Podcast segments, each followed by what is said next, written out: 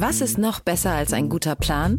Die Möglichkeit, ihn zu ändern. Mit integrierter KI bietet Workday kontinuierliche Innovationen, die Ihnen helfen, agil zu bleiben, egal was passiert. Workday, the finance and HR system for a changing world. Werbung von Avia Life, einem führenden Schweizer Unternehmen in der Longevity-Forschung. Avea bietet mit Nahrungsergänzungsmitteln effektive Lösungen für gesundes Altern und Verjüngung, damit sich Menschen so lange wie möglich gestärkt, lebendig und jugendlich fühlen. Bei der Entwicklung seiner hochwertigen Supplements nutzt Avea deshalb Inhaltsstoffe, die auf der Basis empirisch zusammengetragener und bewerteter wissenschaftlicher Erkenntnisse ausgewählt werden. Avea-Produkte sind für Menschen gemacht, die ihre Gesundheitsspanne verlängern und das Wohlbefinden stärken möchten. Avea ist mit der Entwicklung des Stabilizers ein Durchbruch in der Blutzuckerregulierung gelungen. Der Stabilizer kombiniert drei kraftvolle natürliche Inhaltsstoffe, die gemeinsam die Aufnahme von Kohlenhydraten aus den Mahlzeiten reduzieren und Blutzuckerschwankungen minimieren. Dadurch können durchschnittlich 40 Prozent der Kohlenhydrate bei der Nahrungsaufnahme blockiert werden.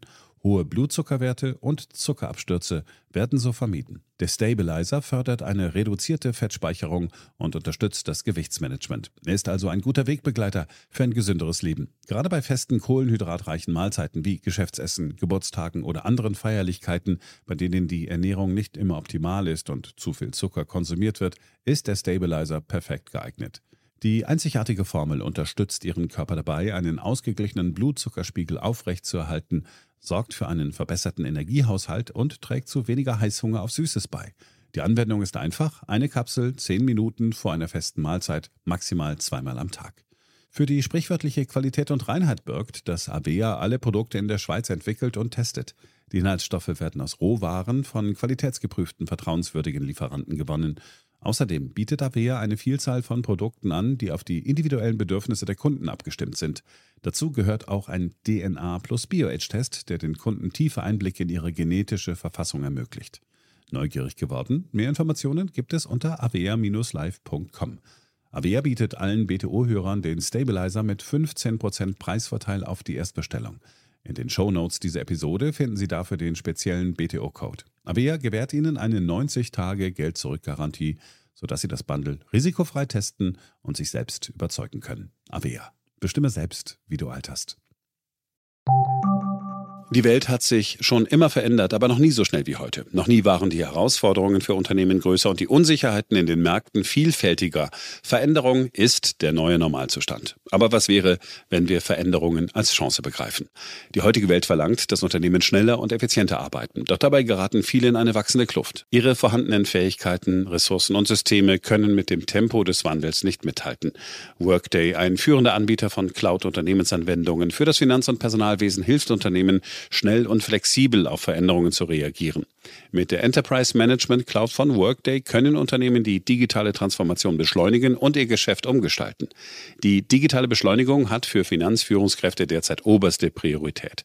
Deshalb ist eine cloud-basierte Lösung für Finanzmanagement und Planung unerlässlich. Doch wie finden Sie heraus, welche Anwendung für Ihr Unternehmen am besten geeignet ist? Wir glauben, dass 2022 die Gartner-Studie Magic Quadrant for Cloud ERP for Service-Centric Enterprises 2022 die Beantwortung dieser Frage maßgeblich erleichtert. Sie erfahren, woran Sie den richtigen Cloud-Partner für die digitale Beschleunigung erkennen und warum Workday das fünfte Jahr in Folge als Leader ausgezeichnet wurde. Sichern Sie sich die Studie und finden Sie mehr Informationen zum Unternehmen Workday unter workday.de. Bleiben Sie den Veränderungen gewachsen mit Workday. Workday for a Changing World.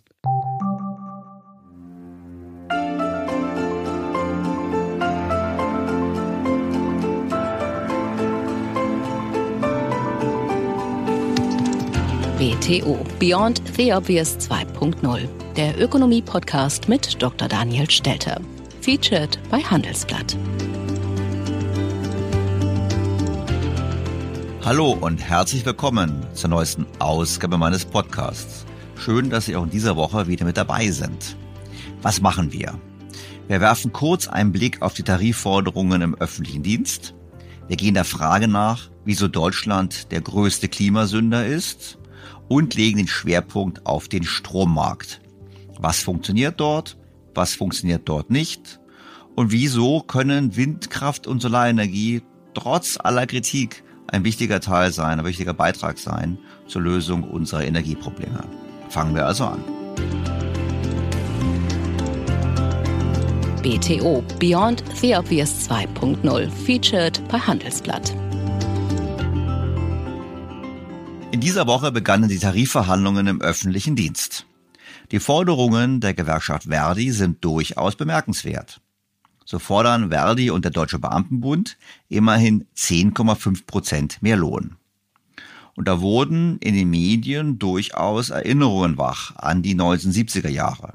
Wir erinnern uns, Damals ging die Gewerkschaft ÖTV, also öffentliche Dienste, Transport und Verkehr, die Vorgängergewerkschaft von Verdi, mit einer Forderung von immerhin 15 Prozent mehr Lohn und Gehalt in die Verhandlungen. Mindestens 185 Mark wurden damals gefordert. Es gab einen Streik, immerhin drei Tage lang, und dann eine Einigung. Man einigte sich auf eine Gehaltserhöhung von 11 Prozent, mindestens jedoch 170 Mark. Und dieser Abschluss, der damals erfochten wurde von der ÖTV, gilt für nicht wenige Beobachter als das beste Beispiel für eine Lohnpreisspirale. So übrigens auch Professor Hans-Werner Sinn, den ich ja in der letzten Woche hier zu Gast hatte, der genau gesagt hat, an dieses Beispiel erinnert hat und gesagt hat, so begann damals die Lohnpreisspirale.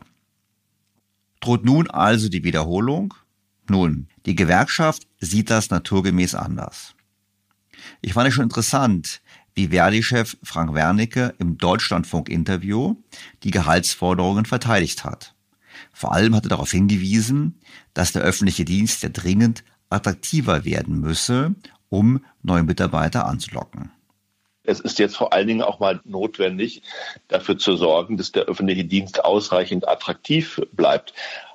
Viele, viele Beschäftigte arbeiten absolut ähm, am Limit. Es gibt immer neue Aufgaben, nicht genügend Personal. Es fehlen akut 300.000 Stellen im öffentlichen Dienst. Der öffentliche Dienst ist nicht ausreichend attraktiv und deshalb darf es nicht sein, dass es eine schlechte Einkommensentwicklung gibt, die diese Tendenz noch verstärken würde.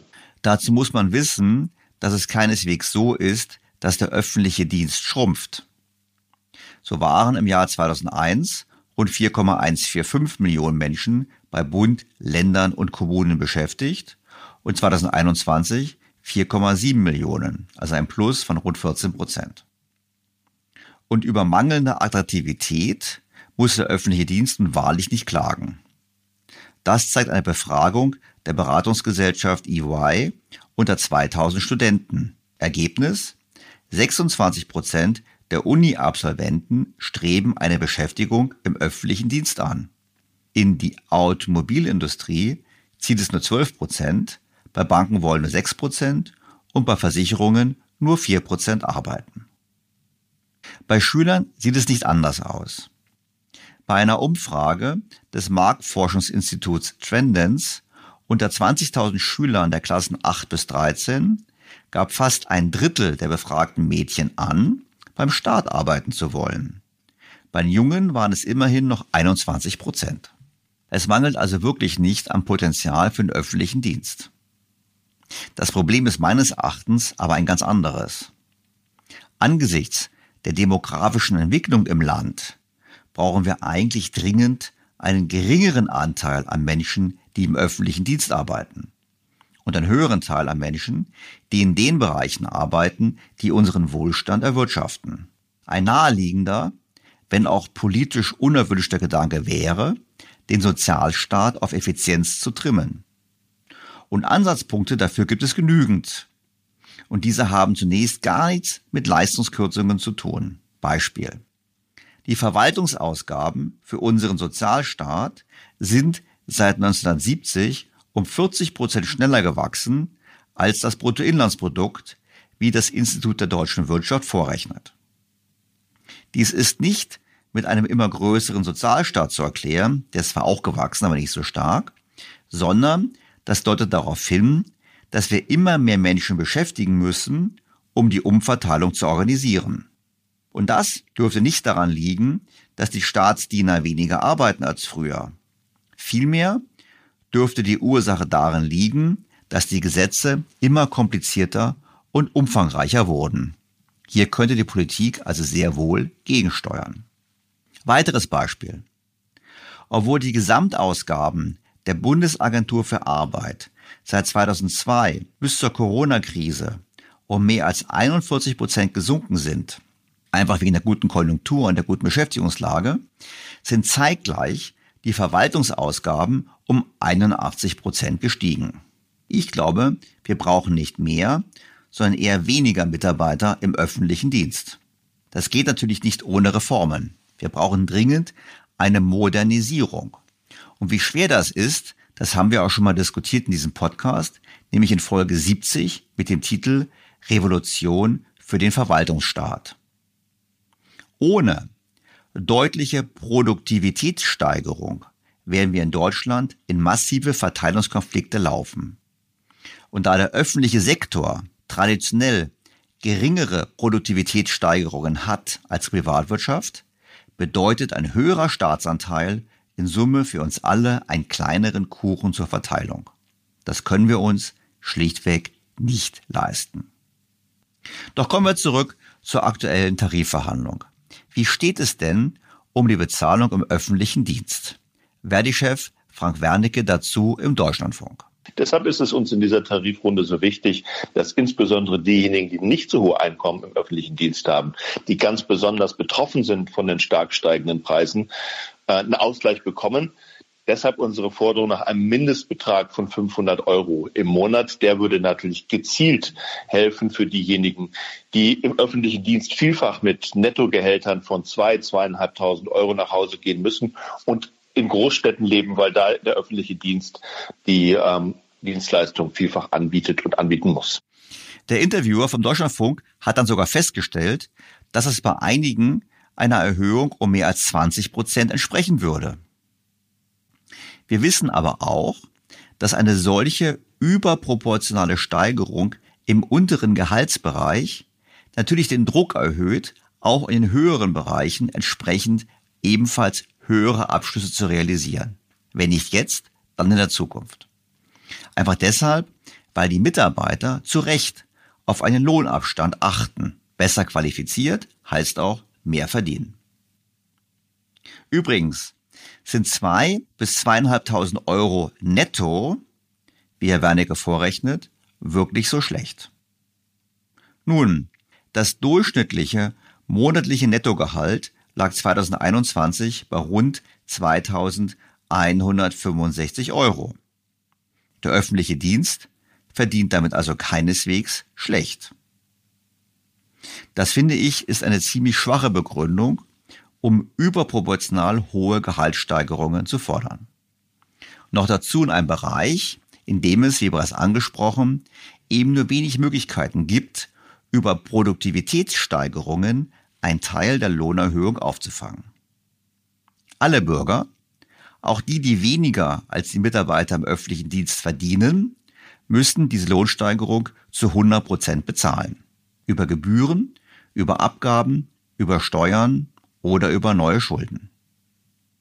Der Deutschlandfunk hat auch gefragt, woher denn das Geld kommen solle. Herr Wernerke, woher soll dieses ganze Geld kommen, das Sie da fordern? Von den öffentlichen Arbeitgebern, die im Gegensatz zu den Beschäftigten zwei gute Jahre hinter sich haben mit äh, steigenden Einnahmen in den äh, Kommunen und auch ähm, beim Bund. Und von daher gibt es auch was zu verteilen. Was natürlich stimmt. Denn wir wissen alle, dass unser Staat der große Gewinner der Inflation ist.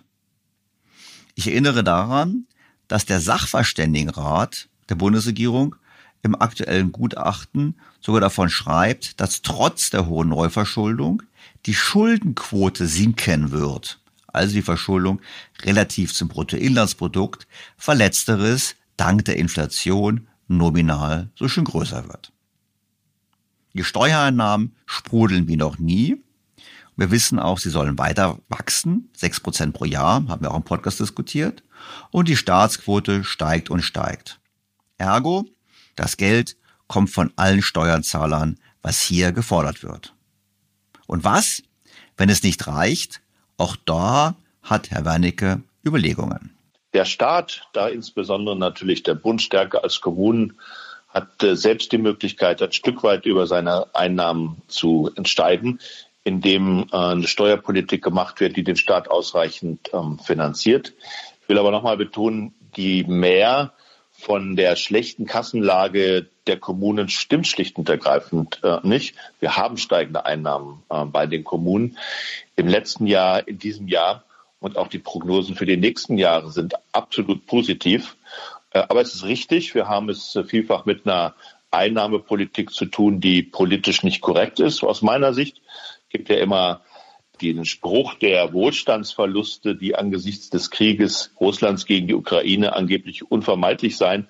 De facto erleben wir eine Steuer- und Finanzpolitik, in der Wohlhabende immer reicher werden und diejenigen, die nicht so hohe Einkommen haben, ganz besonders unter der Inflation leiden. Und deshalb wäre eine gerechtere Steuer- und Finanzpolitik auch notwendig. Das überrascht mich jetzt nicht sonderlich. Allgemein sind ja Steuererhöhungen zurzeit total en vogue.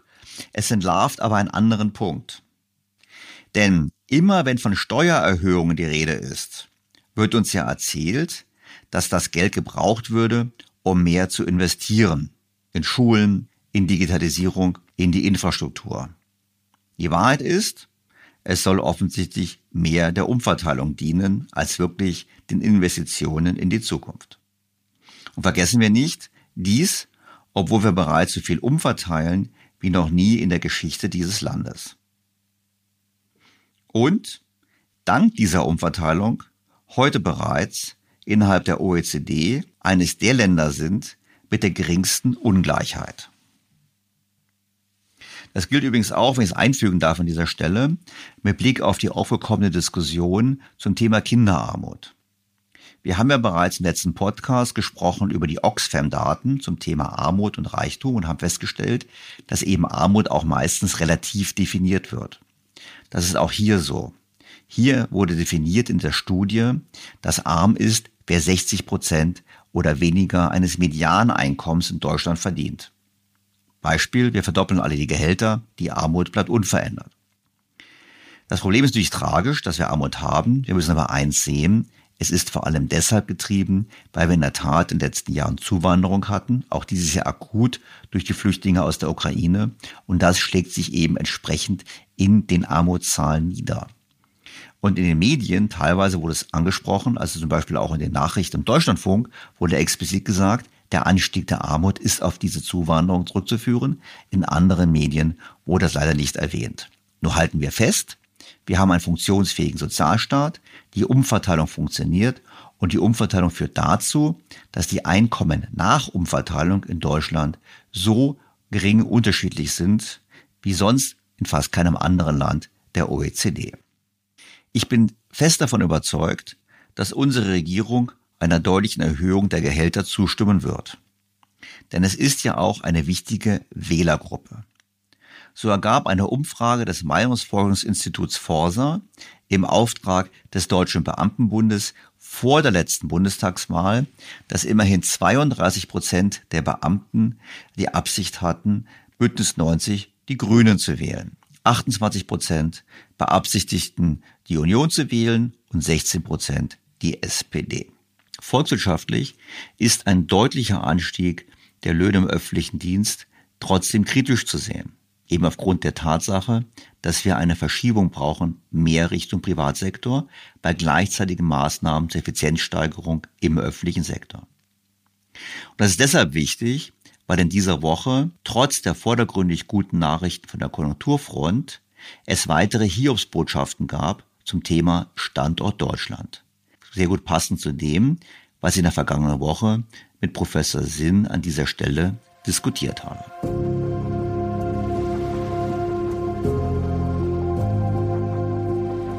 Am Mittwoch gab es gute Nachrichten. Bundeswirtschaftsminister und Klimaminister Robert Habeck verkündete, dass die deutsche Wirtschaft diesem Jahr doch nicht schrumpfen wird, sondern es wahrscheinlich schafft, 0,2 Prozent zu wachsen. Natürlich lobte er sich selber und die Regierung räumte aber auch ein, dass es natürlich auch ein Verdienst war der deutschen Wirtschaft, die sich erneut als sehr robust und anpassungsfähig erwiesen hat. Mein Problem damit, die Politik leitet daraus ab, das hat er auch gesagt, dass die deutsche Wirtschaft auch in der Lage ist, dauerhaft weitere Belastungen auszuhalten. Genau das hat er gesagt, als er im Bundestag verkündet hat, dass man nun gelernt hätte, wie es geht und entsprechend jetzt umso beherzter die Transformation Richtung klimaneutralem Wachstum vollziehen werde. Erneuerung des Wohlstandes durch neue Produktionsformen, durch Senkung der CO2-Emissionen bei Schaffung von neuen Wertschöpfungsketten. Die Instrumente dafür, neben dem Industriestrompreis, den ich äh, bisher genannt habe, ist die privaten Investitionen zu hebeln, zu beschleunigen, neu auszurichten. Das betrifft vor allem den größeren Mittelstand, wo die großen Investitionen teilweise nicht mit genug Kapital hinterlegt werden. Wir werden dafür Instrumente entwickeln. Es betrifft die Grundstoffindustrie, die so energieintensiv ist und fossile Energien vor allem ähm, verbrannt hat bisher, deswegen durch den Angriffskrieg von Russland auf die Ukraine in die Krise geraten ist, diese Krise jetzt, ich will nicht zynisch sein, aber diese Krise zu verwandeln in eine Offensive nach vorne, beispielsweise durch Nutzung von CO2-neutral produzierten Produktionsprozessen in Stahl, in Aluminium, in der chemischen Grundstoffindustrie. Das ist die Aufgabe, der wir uns stellen müssen. Und sie ist eine echte Chance, eine wettbewerbsfähige Chance für unsere Industrie. Die Gefahr, die ich sehe, ist, dass diese positivere konjunkturelle Entwicklung in der Tat von der Politik falsch verstanden wird und sie dazu neigt, weiterhin die Wirtschaft zu belasten, statt zu entlasten. Zumindest das musste man denken, als man die Einlassung von Herrn Habeck gehört hat. Denn vergessen wir nicht, die Strukturprobleme sind enorm und die Gefahr der Deindustrialisierung ist keine rein theoretische. So wurde in dieser Woche bekannt, dass BioNTech die Krebsforschung in Zukunft schwerpunktmäßig in England betreiben wird, und zwar in Cambridge. Die Co-Gründerin von BioNTech begründete diesen Entscheid damit, dass in Großbritannien weniger Bürokratie herrscht und die Zulassungsprozesse deutlich schneller wären als in Deutschland. Und vergessen wir nicht, BioNTech ist nur ein Beispiel. Auch Bayer hat angekündigt, das Pharmageschäft zukünftig mehr aus China und den USA heraus zu betreiben. Und BASF, wissen wir, investiert groß in China und in den USA, während sie gleichzeitig angekündigt haben, in Deutschland Arbeitsplätze abzubauen. Das sind die bekannten Namen und es dürfen noch viele, viele unbekannte Namen entsprechend handeln. Das sage ich jetzt und sagt Professor Sinn, aber es sagen auch andere. Die staatliche KfW Bank hat in einer Studie, über die die FAZ berichtete, festgehalten, dass Deutschland vor einer Zeitenwende steht, zu andauernden Wohlstandsverlusten und erheblichen Verteilungskonflikten.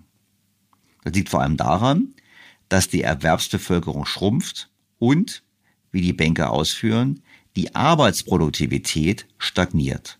Und ohne wachsende Produktivität, haben wir im Podcast schon oft diskutiert, wird es nicht möglich sein, den Sozialstaat zu finanzieren und alle anderen Dinge, die wir gerne machen möchten. Eine andere schlechte Nachricht kam vom Institut der deutschen Wirtschaft. Die Ökonomen rechnen vor, dass wir allein in diesem Jahr, bedingt durch den Ukraine-Krieg und die ganzen wirtschaftlichen Probleme, ungefähr 175 Milliarden Euro an Wertschöpfung in Deutschland verlieren. Das entspricht, preisbereinigt, etwa viereinhalb Prozent des Bruttoinlandsproduktes. Wie haben Sie das berechnet? Sie haben im Prinzip gesagt, wie wäre die Wirtschaft in Deutschland weitergelaufen ohne Corona-Krise und ohne Krieg und haben es verglichen mit der tatsächlichen Entwicklung. Und dann kommt man eben auf diesen Schaden von 175 Milliarden Euro an Wohlstandsverlust, immerhin 2000 Euro pro Kopf. In Summe ist es doch viel größer, denn wenn man den ganzen Zeitraum nimmt, mit Corona-Krise, mit Lockdowns, mit den ganzen Dingen, dann nähern wir uns sogar fast 6000 Euro pro Kopf an entgangenem Wohlstand. Das ist alles nicht neu, das ist alles nicht überraschend. Ich frage mich immer nur, wo bleibt der Aufschrei in Wirtschaft, Politik und Gesellschaft? Doch kommen wir zum heutigen Schwerpunktthema der Energiepolitik. Wir wissen, dass Energie sehr teuer geworden ist.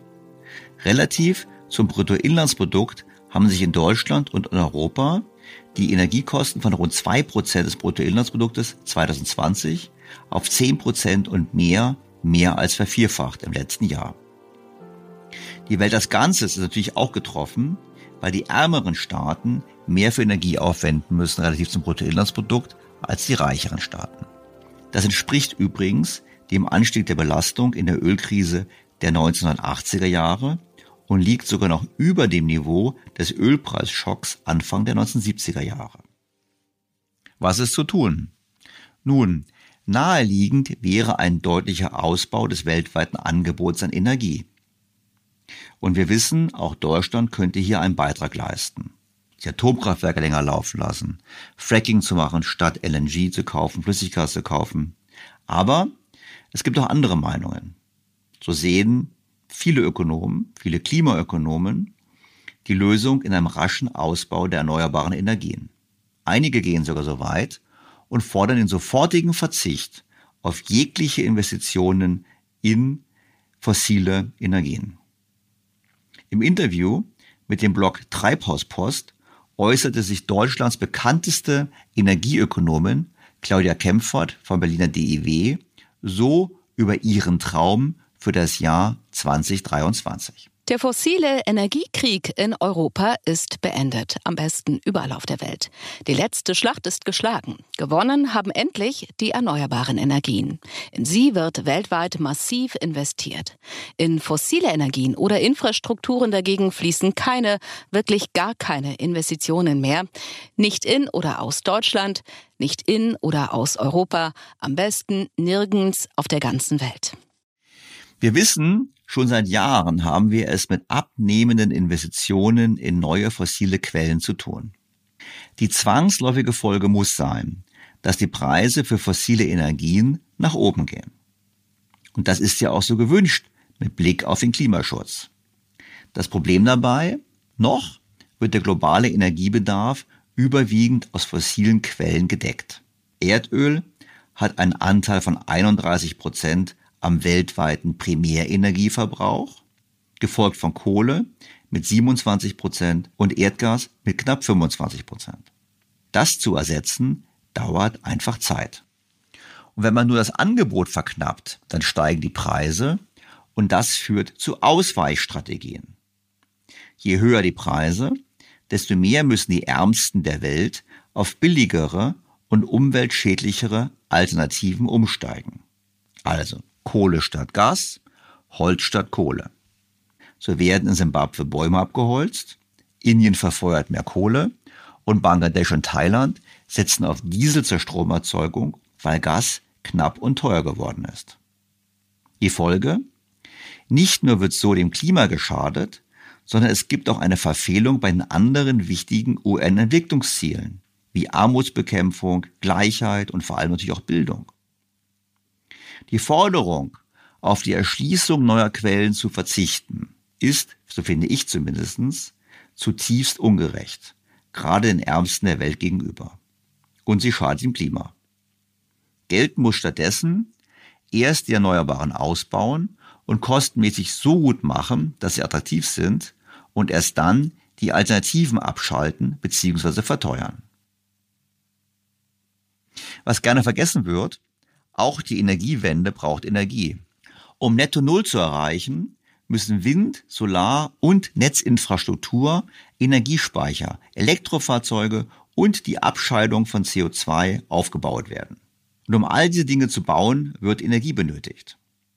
So rechnet eine Studie des US-Beratungsunternehmens Thunder Set Energy vor, dass die Gesamtenergiekosten der Energiewende ein Prozent der globalen Primärenergie im Jahr 2025 erfordern, im Jahr 2030 bereits zwei Prozent, im Jahr 2040 vier Prozent und im Jahr 2050 6,5 Prozent. Die Energiewende ist sehr energieintensiv. Und das bedeutet, je früher wir Energie verteuern, desto schwerer wird es auch, den Umbau der Energieversorgung zu finanzieren. Das sind wirklich enorme Zahlen.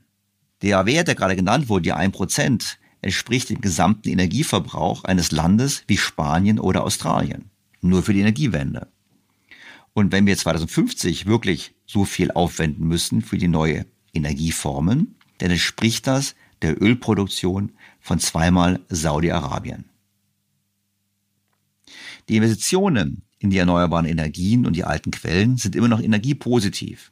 Das heißt, man bekommt mehr Energie raus, als man reingesteckt hat. Aber, auch das muss man sagen, es ist nicht so positiv wie die Atomkraft, die die beste Relation hat. Am schlechtesten sieht es übrigens bezüglich der Energieproduktivität beim Wasserstoff aus.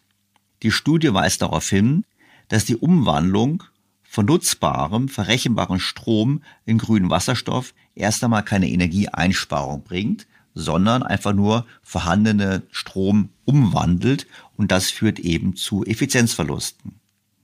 Und deshalb haben sie gesagt, in ihrem Szenario gehen sie davon aus, dass 2050 weniger als 0,1 Prozent der weltweit nutzbaren Energie aus grünem Wasserstoff kommen wird. Sollten es 10 Prozent sein, dann würde sich der Gesamtenergiebedarf der Energiewende buchstäblich verdoppeln. Das ist ein Aspekt, der auch bei uns bei der Diskussion zum Thema Wasserstoffwirtschaft keine große Rolle spielt. Wer also höhere Energiepreise bereits heute fordert oder über die Hintertür der Verknappung des Angebots erreichen will, schadet nicht nur dem Klima und den Armen, sondern verteuert die Energiewende und verlangsamt sie dadurch, statt sie zu befördern. Wie so oft haben wir es hier wieder mit einer Situation zu tun, in der Ideologie, Illusionen und Träume den Blick für die Realität vernebeln. So zumindest meine Meinung. Damit wir aber auch einen anderen Blick auf die Lage an den Energiemärkten bekommen und verstehen, in welche Richtung die Entwicklung gehen wird, sprechen wir mit einem weiteren ausgewiesenen Experten für Energiemärkte, nämlich mit Professor Leon Hürth.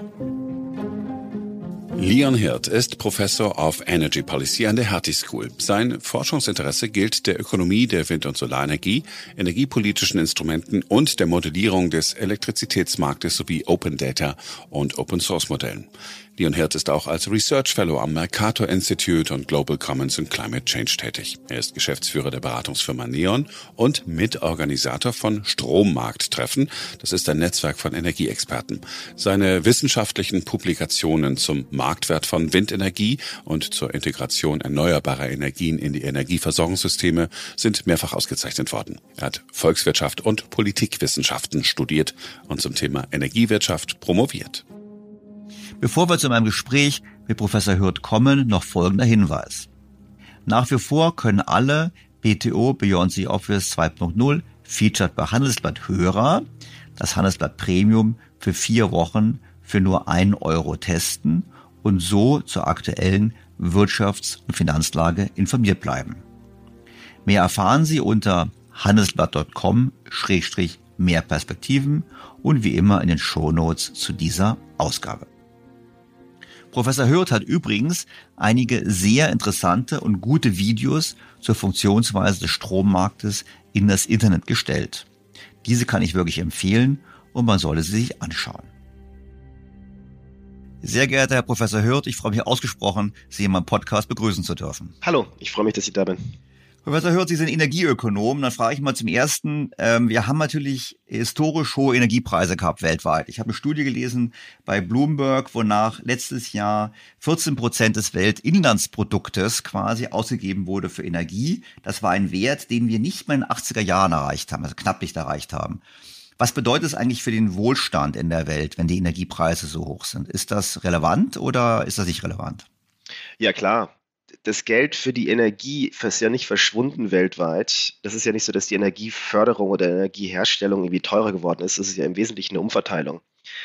Also der haupttreibende Faktor, dass Russland Europa den Gashahn zugedreht hat, hat ähm, Gaspreise und auch andere Energiepreise weltweit in die Höhe getrieben, was in erster Linie dazu führt, dass die Leute, die Energie haben oder Energie herstellen oder Ressourcen haben, deutlich mehr Geld verdient haben und die, die Menschen und Firmen, die Energie verbrauchen, draufgezahlt haben. Es ist also eine gigantische Umverteilungsmaschine.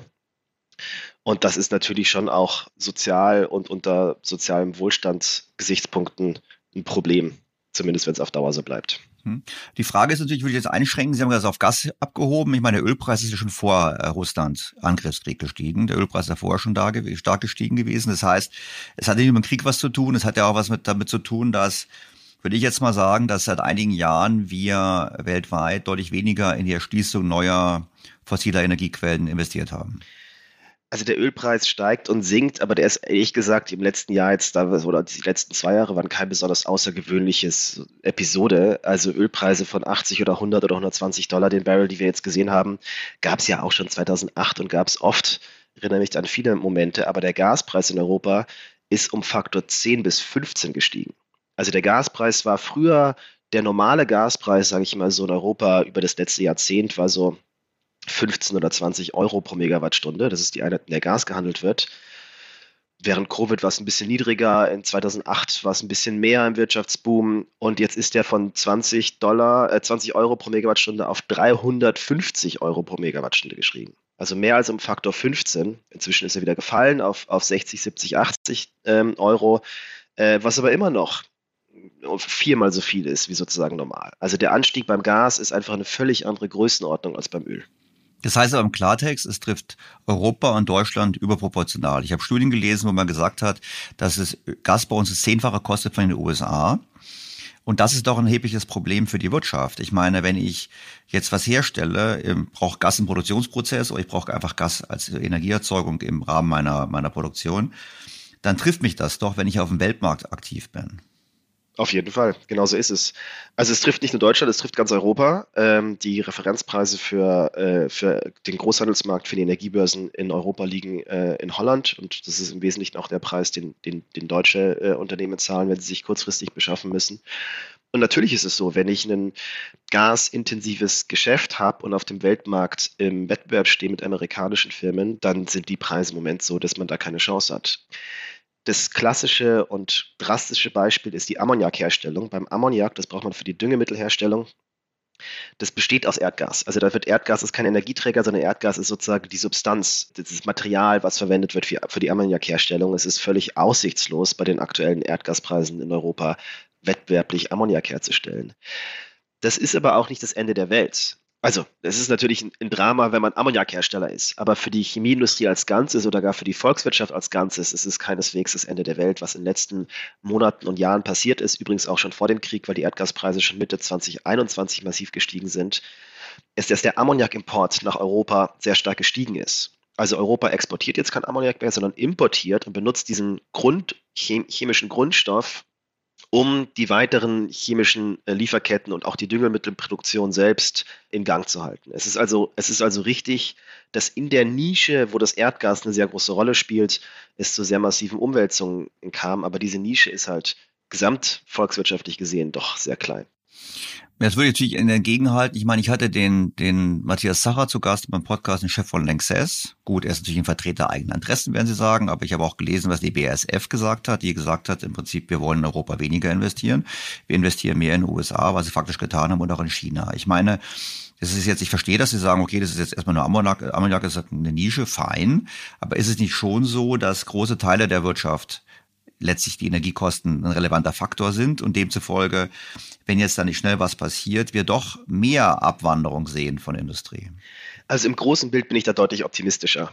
Es ist natürlich so, dass in den einzelnen Nischen, die sehr erdgasintensiv sind, bei den aktuellen Preisen in Amerika und in Europa ist es schwierig, sich vorzustellen, dass die auf Dauer wettbewerbsfähig sind. Das ist klar, wenn Erdgas zehnmal so viel hier kostet wie in Amerika oder auch nur fünfmal so viel kostet und man ist in einer Branche unterwegs, die quasi nur Erdgas verbraucht, Beispiel Ammoniakherstellung, was auch noch ein Produkt ist, was man relativ gut transportieren kann, dann ist es tatsächlich auf diesem Preisniveau auf Dauer schwierig. Aber für die Chemieindustrie als Ganzes und sogar für die Grundstoffindustrie oder für die, für die Volkswirtschaft als Ganzes bin ich da deutlich optimistischer, einfach weil insgesamt Energie dann doch nur ein ziemlich kleiner Anteil der Wertschöpfung äh, darstellt.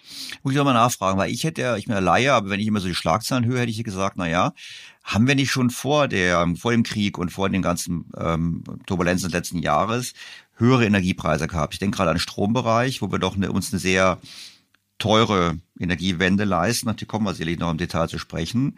Ähm, jetzt werden Sie sagen, ja gut, die ist teuer für Sie und mich, weil wir Privatkunden sind. Die Industrie muss die Preise eh nicht bezahlen. Aber war es nicht schon so, dass wir eigentlich schon einen Trend hatten, wonach die Energiepreise gerade in Deutschland höher waren als im Umland?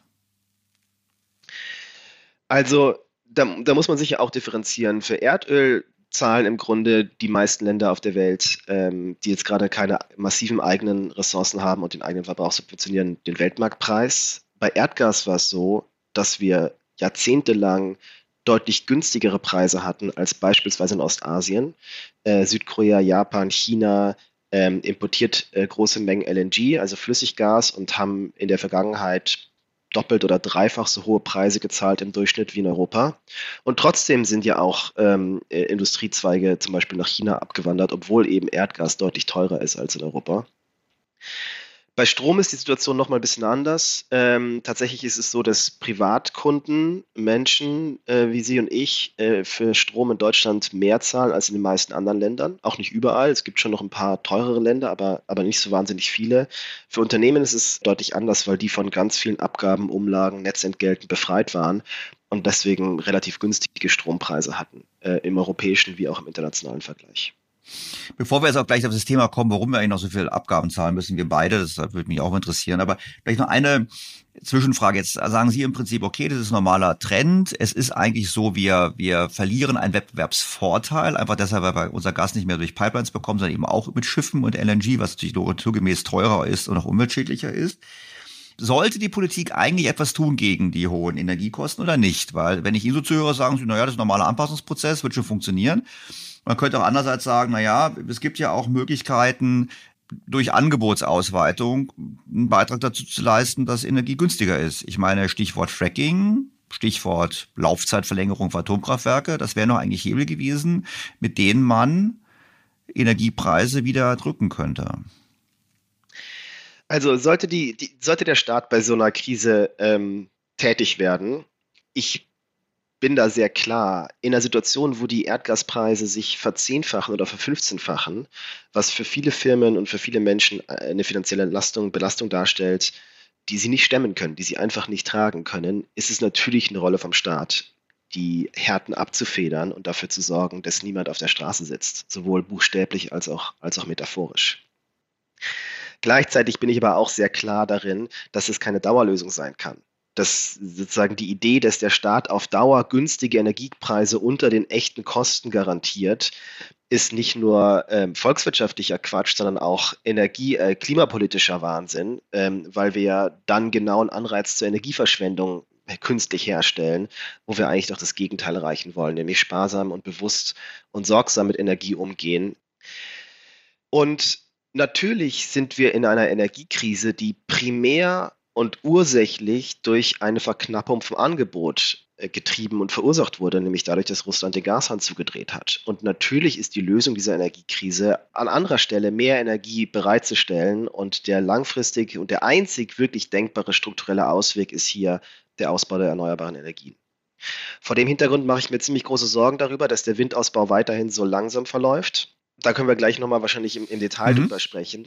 Aber, aber sicherlich wäre es auch eine Möglichkeit gewesen, kurzfristig Angebot auszuweiten. Also ich habe direkt nach, dem, äh, nach der Invasion in der, in, der, in der Ukraine schon gesagt, ich bin kein großer Atomfan. Ich glaube nicht, dass Kernkraft eine sinnvolle Technologie für dieses Jahrhundert ist. Aber in dieser absoluten Krisensituation, wo alles anders ist und wo wir auf jede Kilowattstunde angewiesen sind, äh, hätte ich es sinnvoll gefunden, die Kernkraftwerke noch ein paar wenige Jahre weiterlaufen zu lassen. Jetzt lasse ich sie, ich, wir kommen auf die Energiewende, aber ganz lasse ich sie nicht weg. Warum Fracking nicht? Ich meine, ich habe Professor Kühnel zu Gast gehabt, den ehemaligen Chef der Bundesanstalt für Bergbau und was weiß ich, und der hat im Prinzip uns mir sehr gut, also wie ich fand, überzeugend dargelegt, warum eben Fracking ähm, mit sehr beherrschbaren Risiken in Deutschland möglich wäre, warum es ein, warum es schnell einen Beitrag leisten könnte und warum es eben letztlich auch klimafreundlicher ist, eben deshalb, weil ich nicht irgendwelches Gas verflüssige um die Welt schipper und dann wieder rauslasse. Die haben es nicht beantwortet. Warum nicht Fracking? Also ähnlich wie der Neubau von Atomkraftwerken ist langfristig das Verbrennen von Erdgas keine nachhaltige Lösung. Das, das können wir einfach nicht machen. Wir haben uns zu Klimazielen und Klimaneutralität verpflichtet und deswegen ist der Weg dahin langfristig verbaut. Und jetzt ist die Frage, ist es sinnvoll, solche Ressourcen zu erschließen in einer Energiekrise, wo wir innerhalb von Wochen und Monaten Antworten brauchen? Ich muss ganz ehrlich sagen, da kenne ich einfach die Technologie und die Geologie nicht gut genug. Nach den Sachen, die ich so lese, ist da wenig Hoffnung, in den nächsten drei oder vier Jahren substanzielle Mengen zu fördern. Und ähm, dann ist die Energiekrise in der akuten Phase hoffentlich schon lange wieder vorbei. Ja, wobei ich jetzt dazu sagen muss, jetzt haben Sie mich ein bisschen, Sie wollten schon auf die Erneuerbaren kommen, jetzt kommen wir langsam auf die Erneuerbaren. Jetzt haben Sie mich ein bisschen abgehängt, weil ich habe mir, äh, möchte noch den Hinweis machen, Sie haben auch bei Vimeo, haben Sie eine ganz tolle Serie zum Thema, wie funktionieren Energiemärkte, wie funktioniert der Strommarkt, kann ich sehr empfehlen. Ab Folge drei vielleicht nicht mehr ganz so endkundenrelevant, wenn es um Terminpreise und ähnliches geht, aber hochspannend. Und da habe ich verstanden, okay, Atomkraft brauche ich zukünftig nicht, weil ich brauche nämlich äh, Anlagen, die ich leicht an- und ausschalten kann, für den Fall, dass Wind bläst oder nicht bläst. Meine einfachen Worte. Und diese Anlagen war bisher gasbetrieben. Das war zumindest der Plan. Bundesregierung wollte ja auch irgendwie, keine Ahnung, 40 Gaskraftwerke noch weiter. So, äh, auch wenn wir morgen Windräder hätten und ganz viele noch mehr dazu bauen würden, hätten wir trotzdem die Phasen, wo wir ähm, wenn ich es richtig verstanden habe, Gaskraftwerke brauchen, weil die am einfachsten regelbar sind. Und die müssen ja mit Gas betrieben werden. Also warum nicht dafür das Gas im eigenen Land herstellen? Und ich kann mir nicht vorstellen, dass wir in 15 Jahren kein Bäcker brauchen für Erneuerbare. Ich muss gestehen, ich bin da so ein bisschen agnostisch. Also ich bin einfach kein Fracking-Experte. Ähm, ich glaube, was klar ist, dass wir in die, diesem Jahrzehnt noch signifikante Mengen Erdgas brauchen, um die Stromversorgung zu sichern, ähm, die den Kohle- und Atomausstieg begleiten und den zu langsamen Ausbau von erneuerbaren Energien äh, kompensieren. Was aber auch gleichzeitig klar ist, dass wir da Anfang der 2030er Jahre raus müssen und das Gas nicht mehr brauchen. Ob das vor dem Hintergrund Sinn macht, jetzt hier neue äh, Ressourcen zu erschließen im Land, kann ich letztlich nicht beantworten. Meine Sorge wäre, ähm, um das nochmal zu formulieren, ist, dass man damit sozusagen Lock-in schafft, dass man jetzt dann sich auf einen Pfad einsetzt, der viel Geld kostet und viel Ressourcen bindet, auch politische und intellektuelle Ressourcen und dass man dann an diesen äh, Erdgasreserven äh, festhält in den 2030er Jahren und den Klimapfad verlässt. Ja gut, auf der anderen Seite kann ich sagen, die Kataris haben uns ja auch gesagt, liebe Freunde, wenn es keinen langfristigen Vertrag gibt, warum sollen wir die Investitionen tätigen? Weil die haben ja selber Dilemma, die können ja auch sagen, wir müssen jetzt hier investieren und hinterher sagen die alle, wir wollen es nicht mehr, dann hat die Investition ja auch nicht gelohnt. Also da haben sie mich jetzt nicht so ganz überzeugt. Wir wollen es aber egal, es ist ja, können wir auch agree to disagree hier oder was, okay. Kommen wir mal zur Energiewende. Sie haben gesagt, ausbauen. Gut, das frage ich mal. Ich habe in der Zeitung gelesen, dass irgendwie, ich weiß nicht genau, wie es richtig formuliert werden muss, Lizenzen vergeben oder quasi Rechte vergeben, Windkraftwerke, Windkraftanlagen zu installieren und dann gibt es keine Angebote. Das verstehe ich irgendwie nicht. Wir haben hohe Strompreise, das heißt, die müssten sich eigentlich dumm und dämlich verdienen, die heute Windräder ähm, äh, hinstellen. Sie haben auf Twitter geschrieben, Photovoltaik haben sie vorgerechnet, Rendite, risikofrei freie Rendite jenseits von 15 Prozent. Wo gibt's das sowas noch? Jetzt frage ich mich, also, es ist super profitabel, Strom zu erzeugen, weil Strom ist teuer.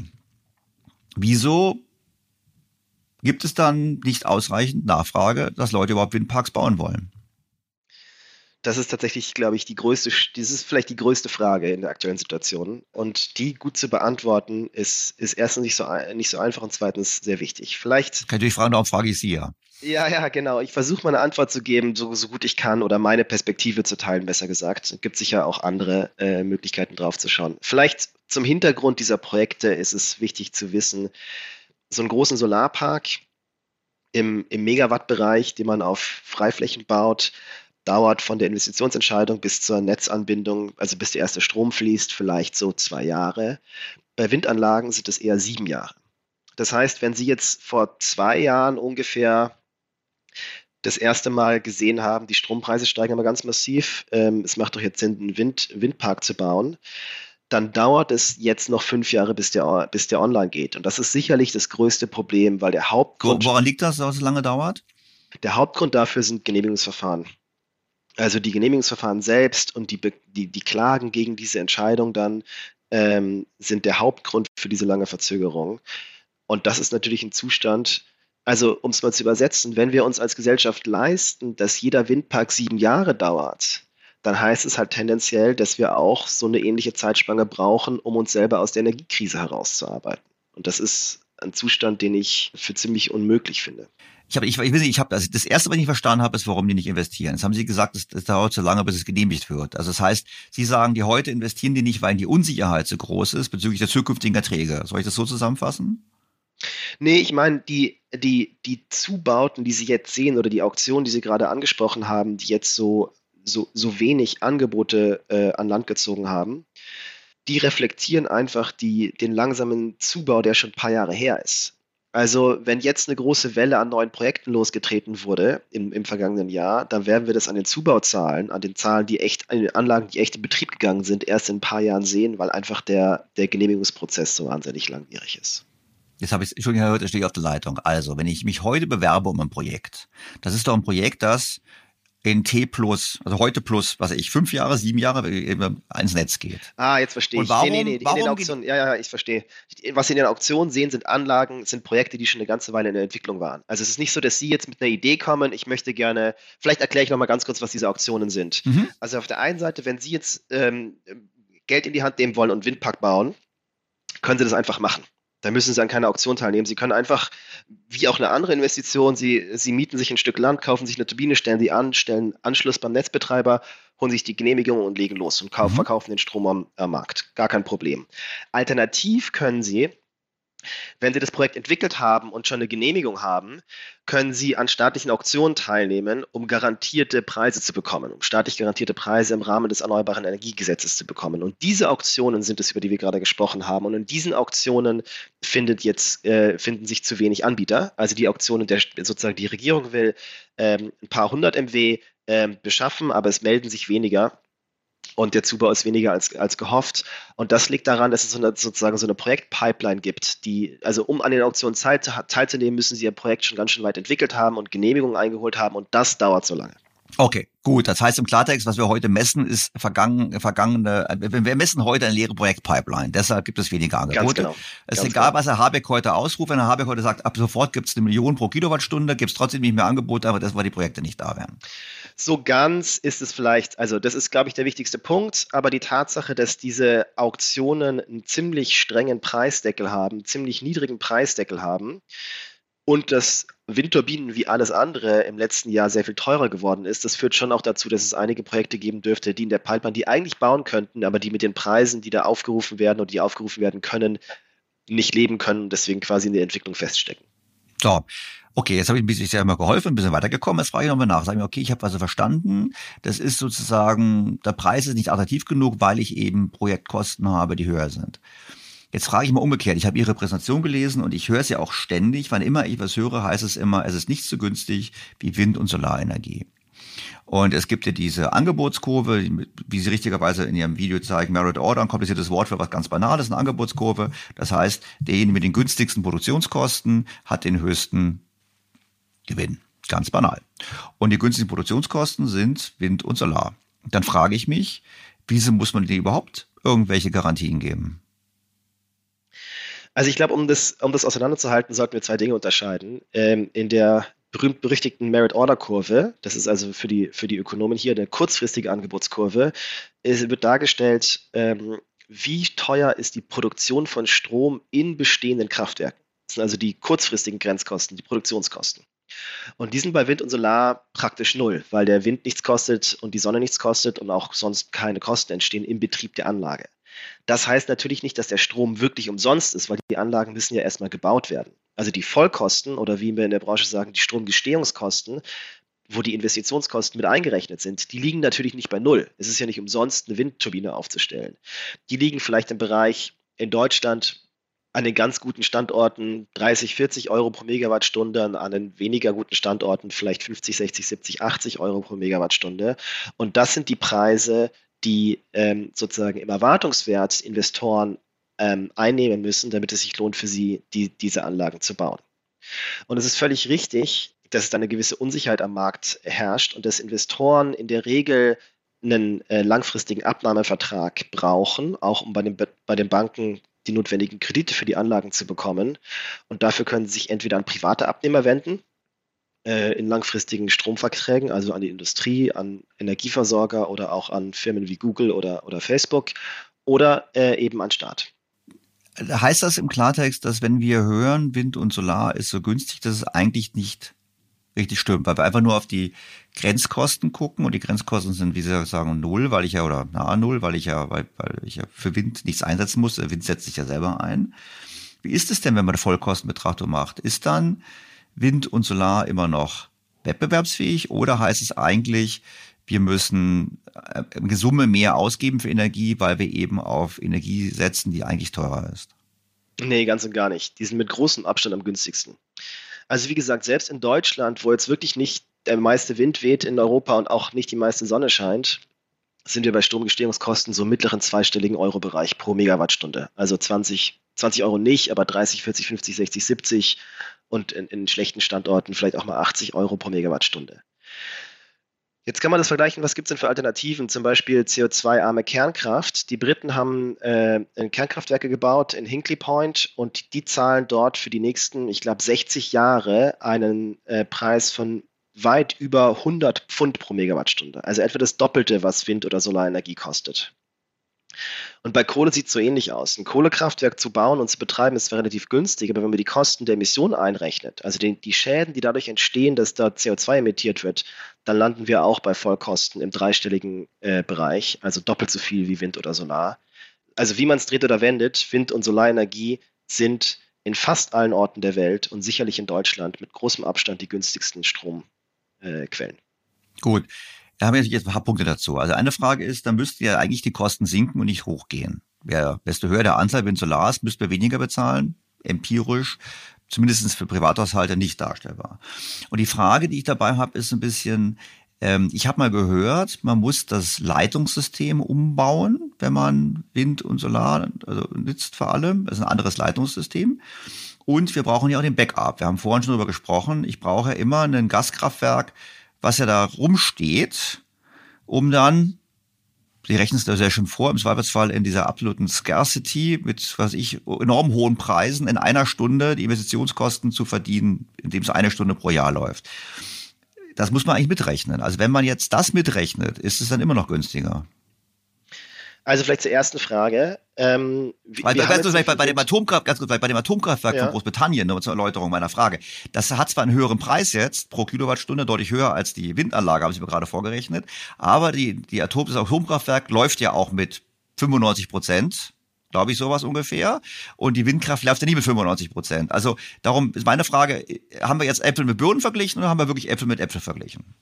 Wir haben erstmal, äh, das ist, das ist eine, wir, wir haben eigentlich, also wir haben, wenn, wenn ich sage, die Gestehungskosten von Strom bei Wind kosten vielleicht 50 Euro und bei, bei, bei Kernkraftwerken vielleicht 120 Euro pro Megawattstunde, dann ist da schon berücksichtigt, dass das pro die, die wirklich erzeugte Megawattstunde, also pro, pro erzeugte Stromeinheit. Es ist nicht so, dass ich sozusagen so, so tue, als würde die Windkraftanlage das ganze Jahr laufen oder, oder das Atomkraftwerk nur dann laufen, wenn es windig ist. Es ist also schon berücksichtigt, dass diese Anlagen, eine Windturbine vielleicht nur ein Viertel der Zeit auf, auf volle Kanne läuft und ein Atomkraftwerk fast das ganze Jahr.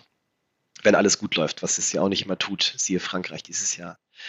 Aber es ist natürlich trotzdem so, dass wenn ich mir das Stromsystem als Gesamtes anschaue, dass eine Windanlage eine andere Dienstleistung erfüllt gewissermaßen, ein anderes Produkt quasi erzeugt als ein Atomkraftwerk. Das ist übrigens gar nicht unbedingt schlechter, aber es ist auf jeden Fall anders. Also eine Windanlage produziert dann Strom, wenn Wind ist. Eine Solaranlage produziert dann Strom, wenn, wenn die Sonne scheint. Ein sogenanntes Spitzenlastkraftwerk, zum Beispiel ein Wasserkraftwerk mit einem Speicher oder eine Batterie oder auch eine Gasturbine, die produziert im Wesentlichen dann Strom, wenn, wenn große Nachfrage ist. Die kann also der Nach die Nachfrage, die Spitzennachfrage bedienen. Ein Atomkraftwerk produziert eigentlich immer Strom. Das heißt, das kann man wieder an- und ausschalten.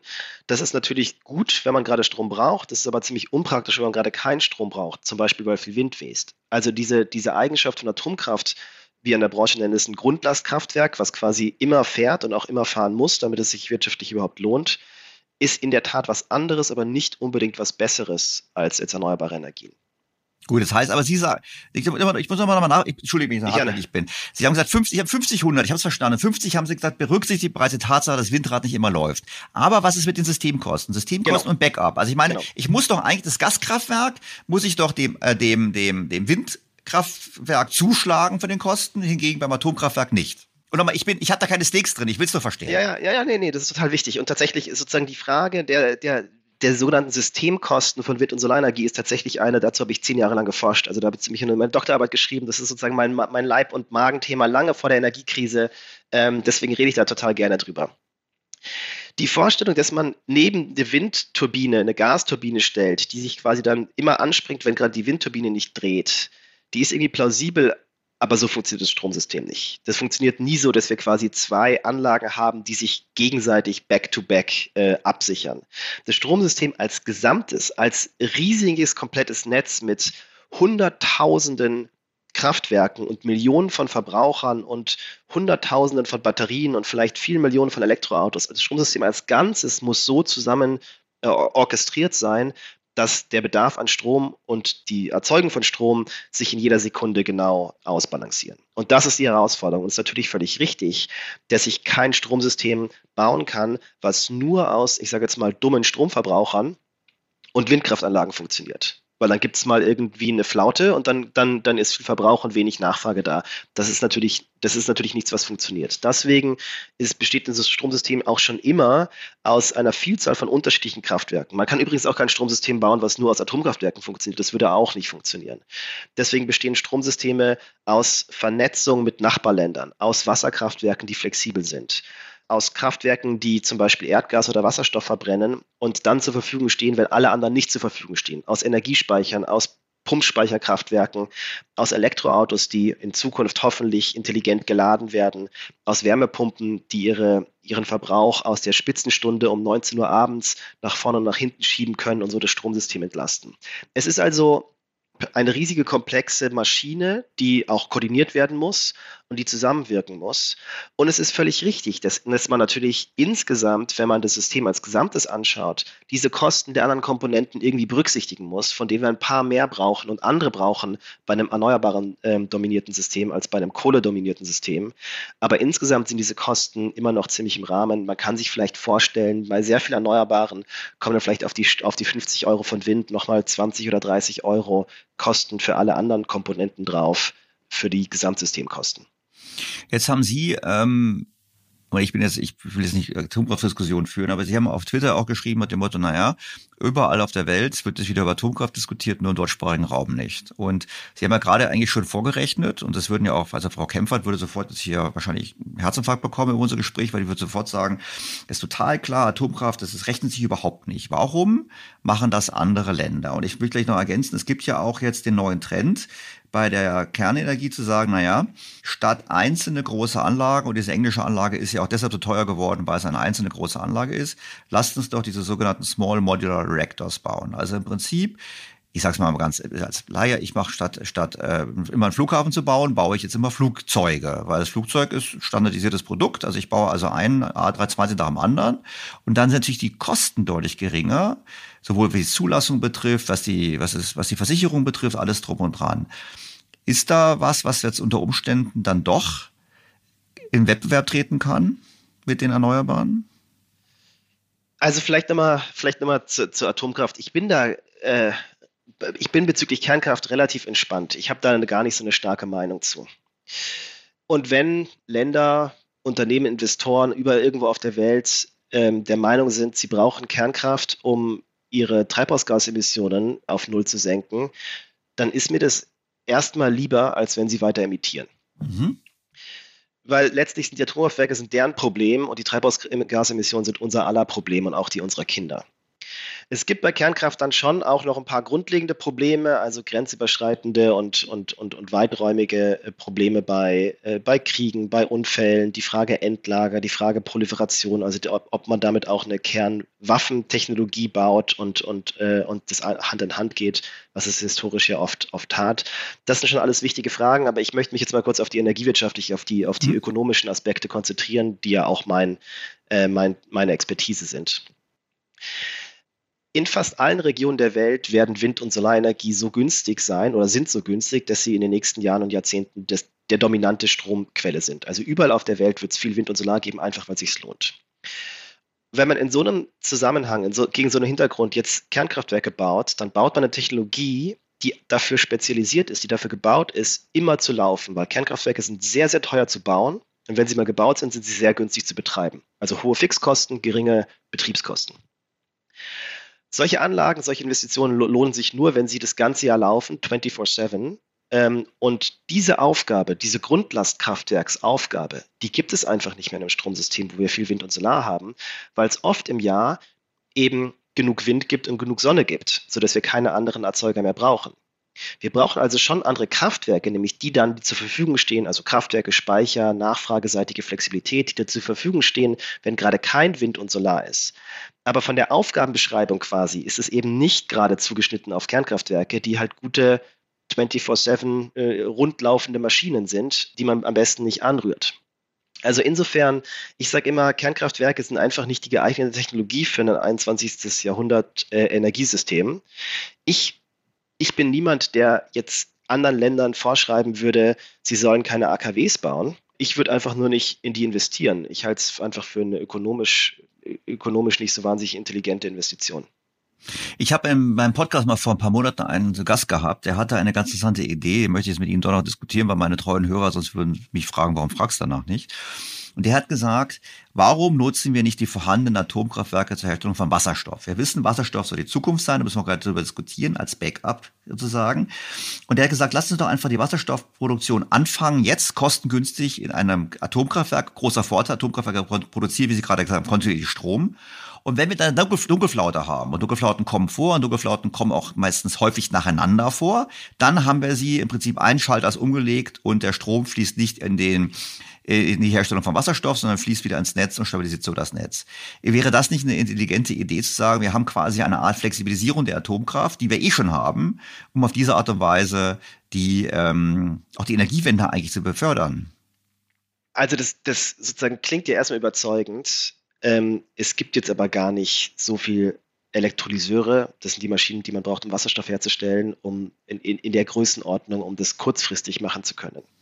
Also ich glaube, die Frage. Das Argument gilt aber auch gegen die ganzen Strategien von Herrn Habeck und Co. mit Wasserstoff alles in zehn Jahren zu machen. Das ist ja dasselbe Problem. Wir haben ja ein riesiges, da wird immer gesagt, wir machen das mit Wasserstoff, aber von heute in diese Welt ist ein riesiger Schritt mit erheblichen Investitionen. Mhm. Also was ich, worauf ich gerade hinaus wollte, ich habe ja schon gesagt, ich war und bin weiterhin der Meinung, es wäre schlau gewesen, die bestehenden AKW einfach noch ein paar Jahre weiter zu betreiben. Gleichzeitig äh, halte ich es für einen ökonomischen Irrsinn, jetzt in neue AKWs zu investieren oder den Weg dahin aufzumachen.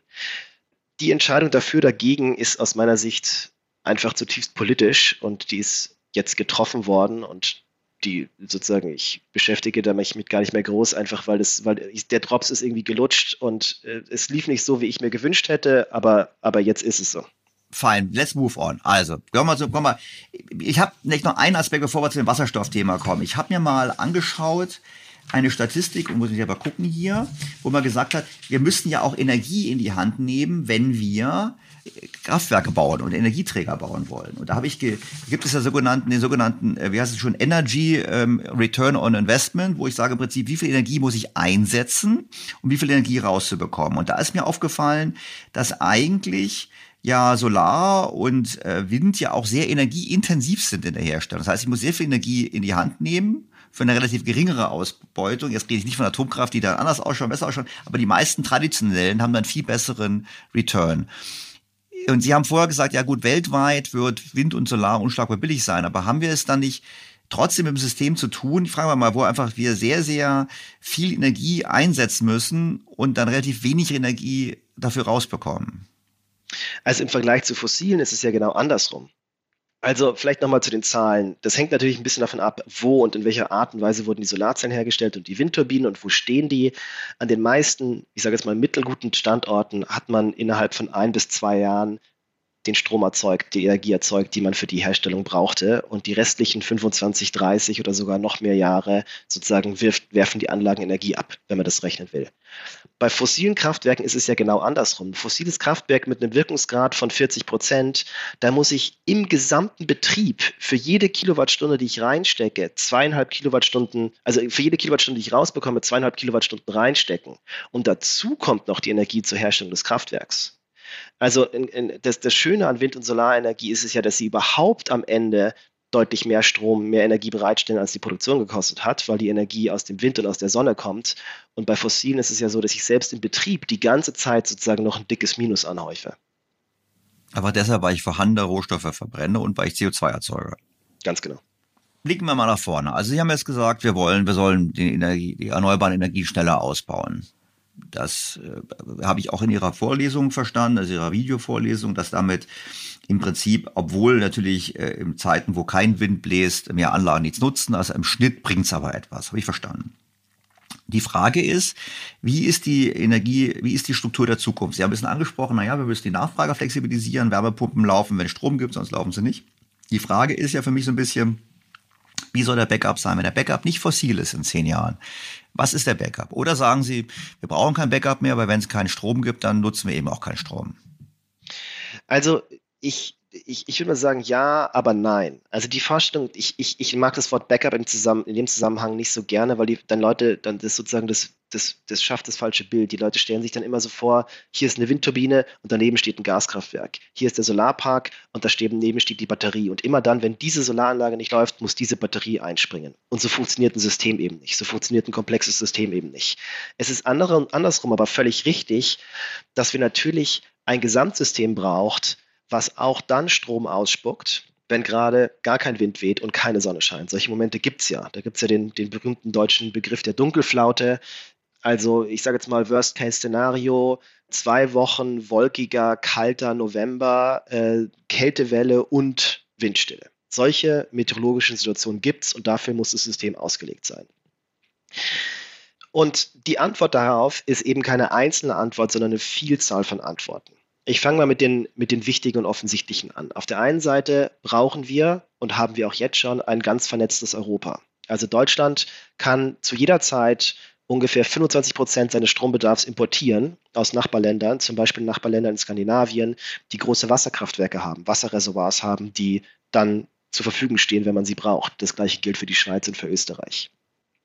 Also Stromexporte, Stromimporte. Es ist nämlich so, dass das praktisch nie vorkommt, dass in ganz Europa kein Wind weht. Also wenn gerade Windstille ist in Deutschland und in den Niederlanden, dann kann es sehr gut sein, dass dafür in Spanien oder in, in Schweden viel Wind weht.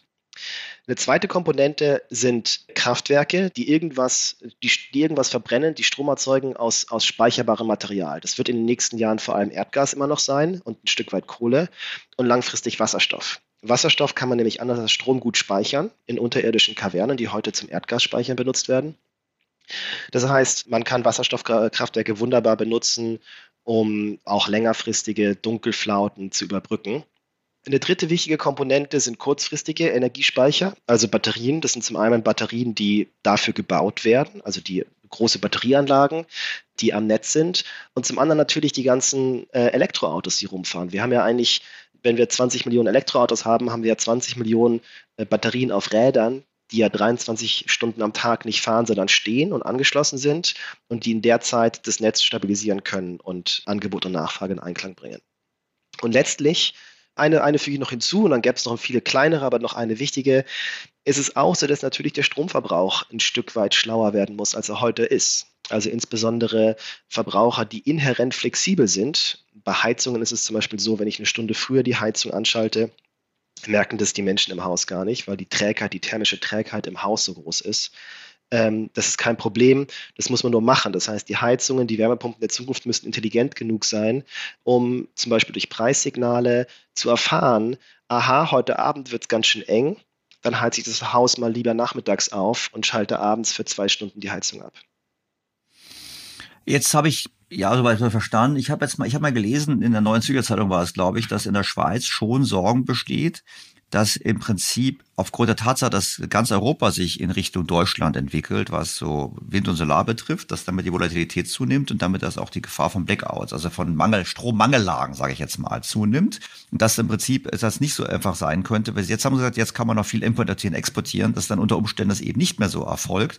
Und ich habe auch mal gerüchteweise gehört, dass einige Länder auch quasi Mechanismen überprüfen, wie sie sich dann im Prinzip vom europäischen Netz abtrennen können, um sicherzustellen, dass sie quasi autark bleiben. Ich meine, machen wir nicht das ganze System, wenn jetzt, schauen Sie, Sie haben vorhin ja Atomkraftwerke in Frankreich erwähnt. Okay, klar, die haben wegen Corona einen Wartungsrückstau gehabt. Ja, die haben da bestimmten bautechnischen Mangel, dass irgendwas korrodiert ist. Weshalb gesagt wird, schaut mal, diese, diese lieferungsfähig. Aber normalerweise waren sie immer so eine Art Rückgrat der europäischen Energieversorgung. Werden wieder kommen. Polnische Kohlekraftwerke.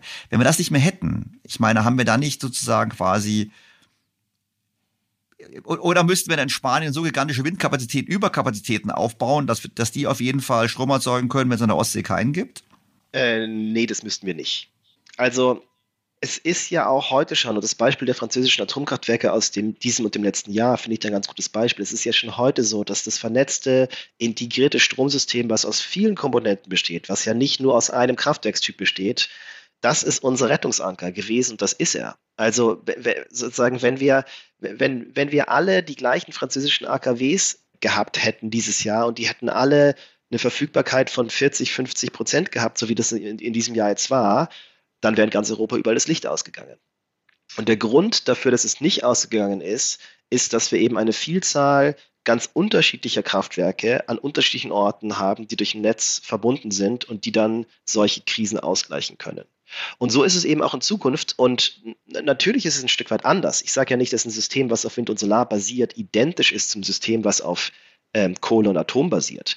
Beide Systeme müssen große Fluktuationen verdauen können von der Nachfrage.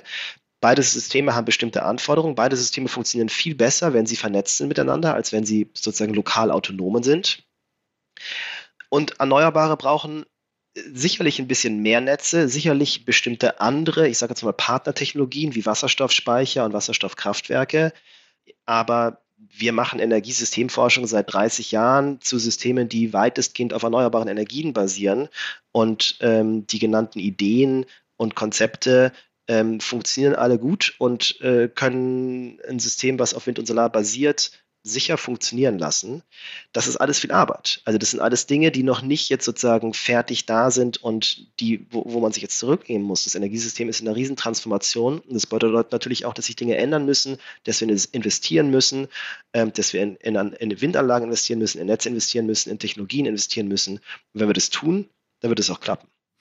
Ihre Kollegin Frau Kempfert hat ja gerade im Interview gesagt, ähm, ihr Traum von 2023 wäre, dass weltweit kein Euro mehr in die Erschließung von fossilen Energiequellen investiert wird.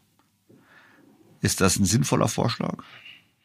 Also ich will jetzt der Welt da jetzt eigentlich gar nicht so einen Ratschlag geben. Vielleicht mal nach Hause geblickt. Ich würde mir wünschen, dass wir als Gesellschaft, als deutsche und als europäische Gesellschaft, jetzt die Kurve kriegen und den Ausbaupfad insbesondere bei Wind so hinlegen, dass wir auf einem sicheren Weg, auf einem zügigen Weg aus der Krise raus sind und auf einem sicheren Weg in eine stabile Energieversorgung. Das ist, glaube ich, die Hausaufgabe, die wir jetzt als Energiewirtschaft und als Energiepolitik machen können und machen sollen. Und wenn das klappt, dann bin ich ganz zufrieden. Ja gut, jetzt war jetzt noch kein richtiges Schlusswort. Ich wollte es ja nicht entlassen. Wir haben auch hoffentlich noch ein paar Minuten. Also ich natürlich ergänzt erstmal, ich habe mich jetzt gewundert, ich würde mir auch günstig dazu wünschen. Ich würde nicht nur sagen sicher, ich würde mir auch günstige Energie wünschen, ich persönlich, weil ich glaube, dass es ein Standortfaktor ist. Wir haben am Anfang darüber gesprochen. Aber ich möchte eigentlich, bevor wir zum Schluss kommen, möchte ich Sie noch zwei Fragen fragen. Ähm, beginnen wir mit der einfachen Frage. Die EU möchte das Strommarktdesign reformieren. Und ich meine, ich habe Ihren Vortrag gehört, ich kann, kann allen nur empfehlen Merit Order, ganz banale Angebotskurve. Sie haben sehr schön gesagt, auch schön erklärt, warum Übergewinne eigentlich keine Übergewinne sind, weil ähm, man hat dann zwar, ähm, an, man hat im Prinzip einen Anreiz, mehr Investitionen zu tätigen. Also sie haben es eigentlich im Prinzip auch gut gefunden, weil sie auch gesagt haben, an dem Motto, naja gut, hoher Lauf, momentaner Gewinn heißt nicht unbedingt Übergewinn, weil eine Anlage mag eine Stunde laufen im Jahr. Ist eine Reform des Marktdesigns nötig? Oder ähm, wird hier die Politik etwas verschlimmbessern? Ich hatte schon befürchtet, immer wenn eine Frage losgeht mit einer ganz einfachen Frage, dann wird's haarig. Äh, so, so auch hier. Das ist natürlich, das ist natürlich eine der ganz, ganz großen Fragen, die die Energiepolitik jetzt in den nächsten Monaten in Europa beschäftigen wird. Und da gibt es auch sicherlich wieder viele Antworten. Zunächst mal die Regulierung und das Design von Strommärkten ist natürlich ein Prozess, der seit 30 Jahren oder so politisch läuft und wo kontinuierlich Dinge verbessert werden. Also ich beschäftige mich seit 15 Jahren mit Strommarktdesign und wir machen die ganze Zeit Reformen und machen die ganze Zeit Vorschläge. Das ist also kein statisches Ding. Und natürlich gibt es Dinge zu verbessern im Kleinen, im Detail, in der Art und Weise, wie Strom importiert und exportiert wird, in der, in der Art und Weise, wie äh, das Stromsystem ganz kurzfristig stabil gehalten wird und in der Art und Weise, wie Langfristverträge abgeschlossen werden. Also na natürlich kann man Dinge verbessern.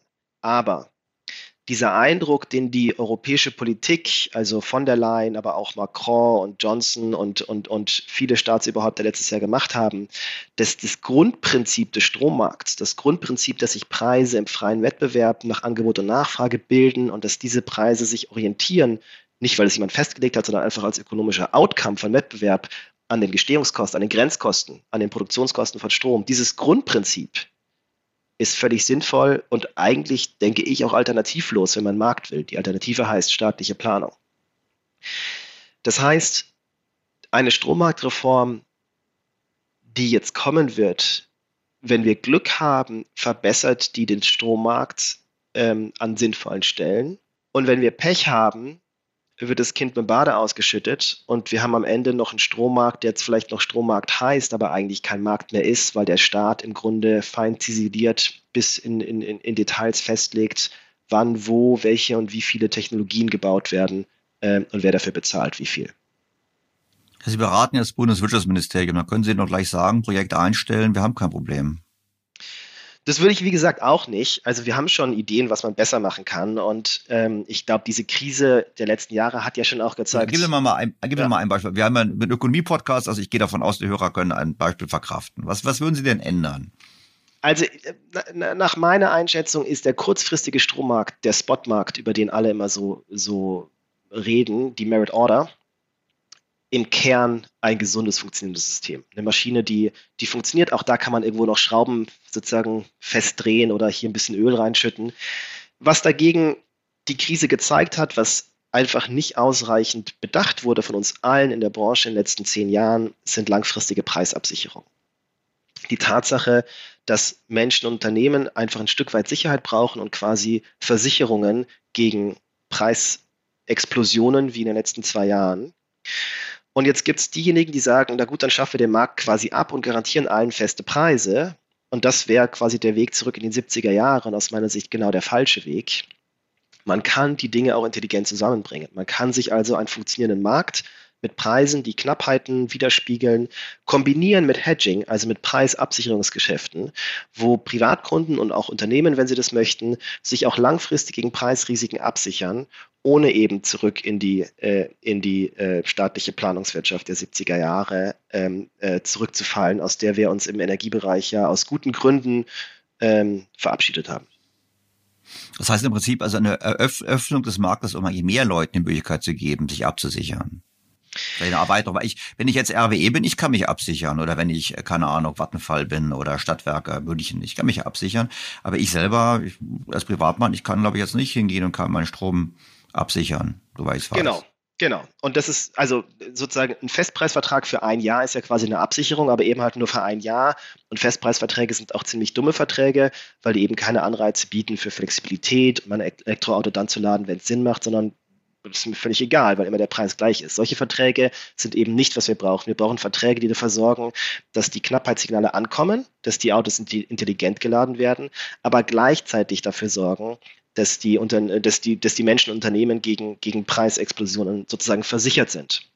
Und vielleicht auch über einen Zeitraum, der ein bisschen länger ist als ein Jahr, äh, wie diese Krise gezeigt hat, haben, glaube ich, viele Menschen das Bedürfnis, da äh, in, und auch, auch, Unternehmen ein Stück weit längeren Planungshorizont zu haben und, und, und solche intelligenten Langfristverträge, wo es vielleicht, aber nicht notwendigerweise auch eine Rolle für den Staat gibt, das sehe ich als unsere Hausaufgabe an.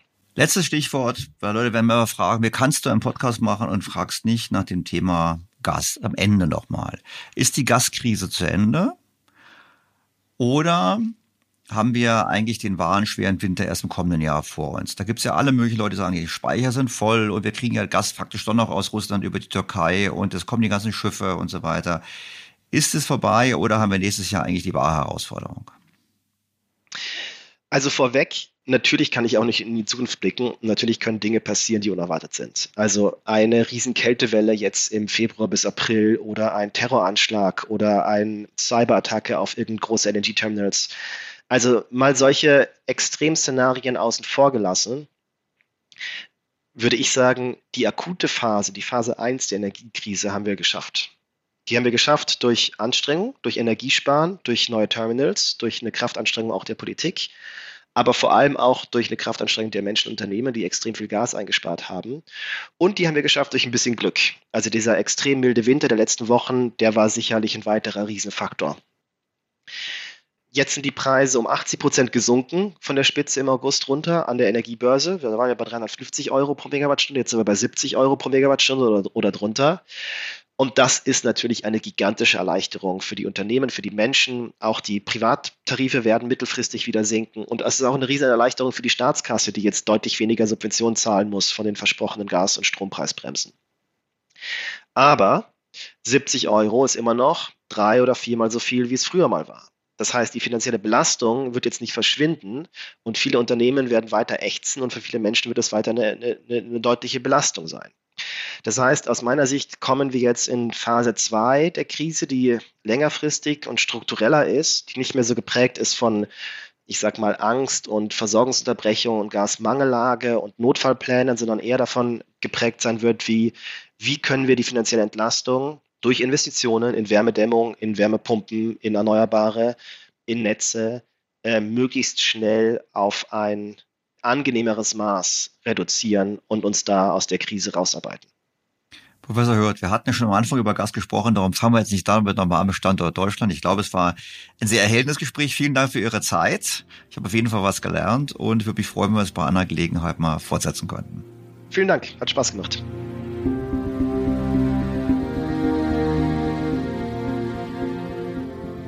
Fazit. Professor Hürth hat mich mit seiner Argumentation durchaus überzeugt.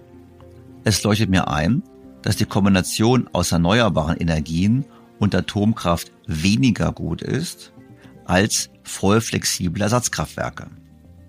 Persönlich denke ich, dass die Atomkraftwerke der kommenden Generation, also vor allem die Small Modular Reactors, durchaus eine Chance haben, aber das muss nicht ich entscheiden, das sollten wir einfach dem Markt überlassen.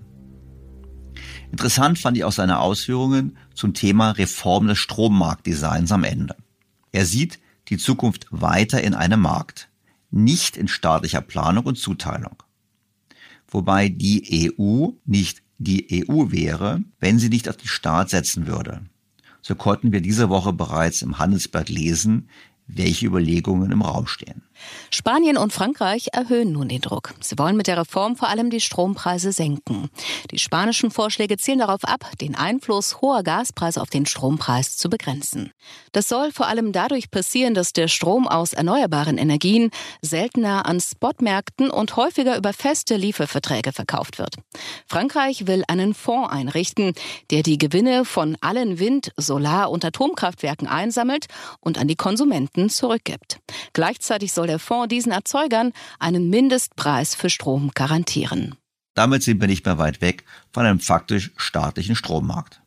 Nachdem wir wissen, dass der Staat alles ist, aber kein effizienter Unternehmer, dürfte es teurer werden und vor allem das Risiko von Mangellagen erhöhen. Eine Änderung des Marktdesigns bewirkt keine Wunder. Eine Politik gegen die Märkte ist teuer, schwierig und nicht nachhaltig. Zum Abschluss noch kurz ein Wort zu den Äußerungen von Greta Thunberg. Bei Anne Will erneuerte sie Vorwürfe, die sie bereits im vergangenen Jahr bei einer Demo in Deutschland gemacht hat. Germany is the fourth biggest emitter of CO2 in history.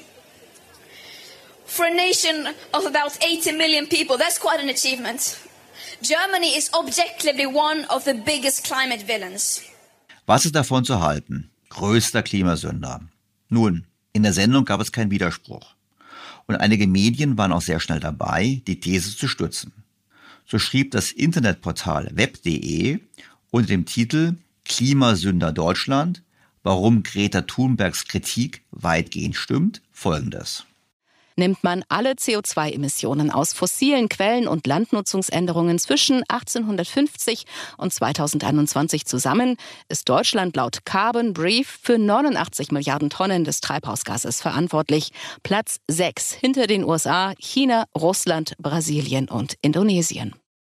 Wir hatten Carbon Brief ja auch zitiert in diesem Podcast vor einigen Wochen und die Zahlen von web.de stimmen. Dennoch ist es ein falsches Bild. Denn wir liegen laut Carbon Brief auf Platz 6, aber wir stehen nur für 4% der kumulierten Emissionen.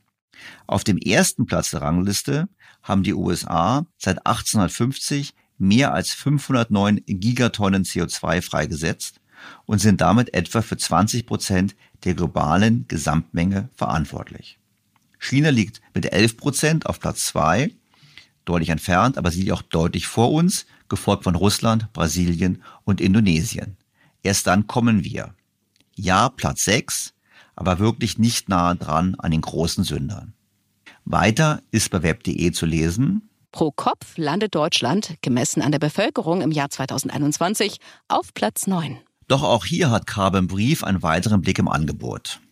Platz 9 belegen wir, wenn wir die kumulierten Emissionen der Vergangenheit bis heute auf die heutige Bevölkerungszahl beziehen.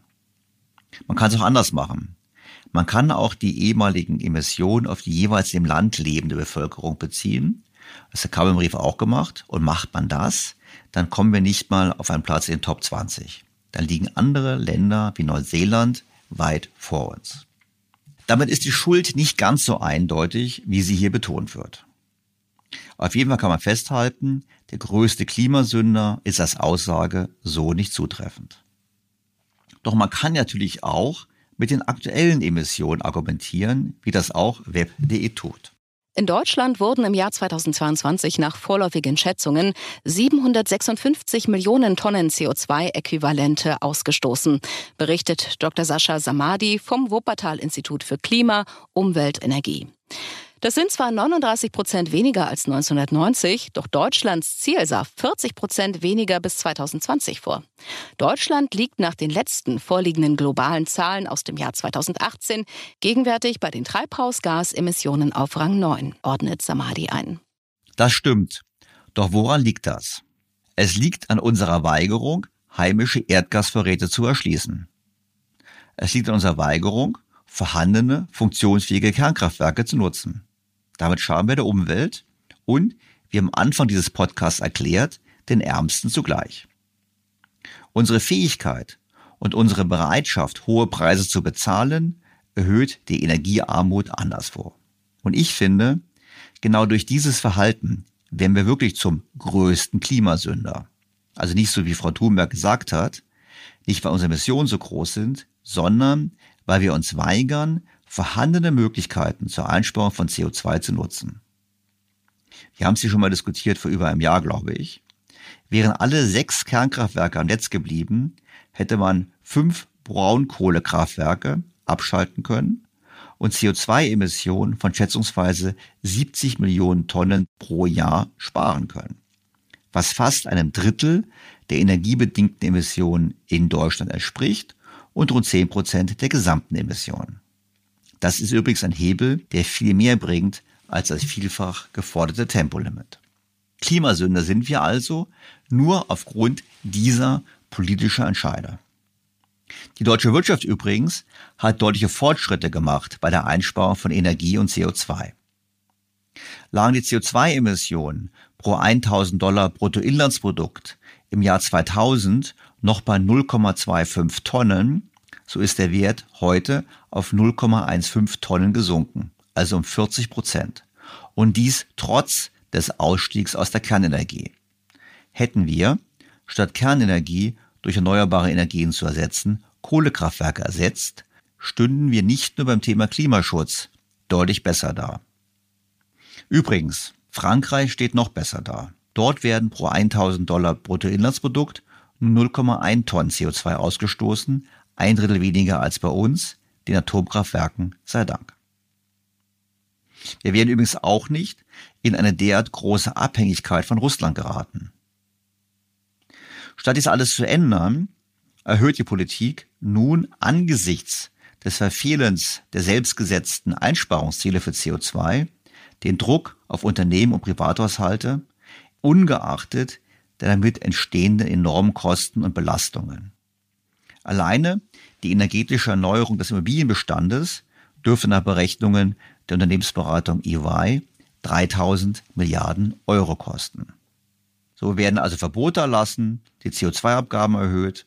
Für Klima, Wohlstand und Standort wäre es besser, wenn wir uns auf die großen Hebel konzentrieren würden, um CO2 zu sparen und damit Zeit gewinnen, dass wir die anderen Schritte der Transformation nicht so über das Knie brechen müssen, wie das jetzt von der Bundesregierung beabsichtigt ist. Und auch die Ärmsten der Welt würden es uns danken.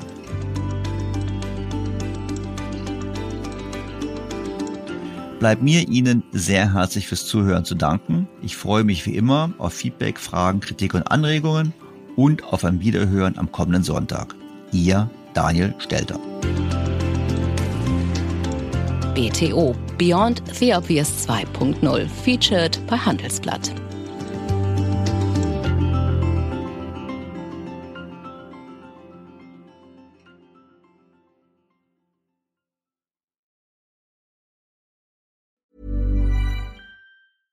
Was ist noch besser als ein guter Plan? Die Möglichkeit, ihn zu ändern. Mit integrierter KI bietet Workday kontinuierliche Innovationen, die Ihnen helfen, agil zu bleiben, egal was passiert. Workday, the finance and HR system for a changing world.